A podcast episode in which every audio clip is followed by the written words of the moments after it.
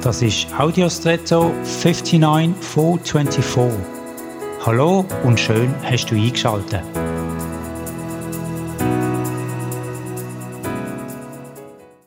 Bist du ein Schachspieler? Ich nicht. Ich kenne gerade mal die Regeln, aber keine Strategie, wie so ein Spiel zu gewinnen war.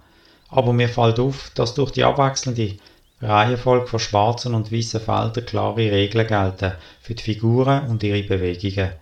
Das heißt, technisch könnte ich jede Figur auf jedes Feld stellen, aber nicht nach den Regeln. Dann wird das Spiel unfair. Ich glaube, wir haben in unserer Gesellschaft auch Regeln, die ganz grundsätzlich gelten und die nicht verhandelbar sind.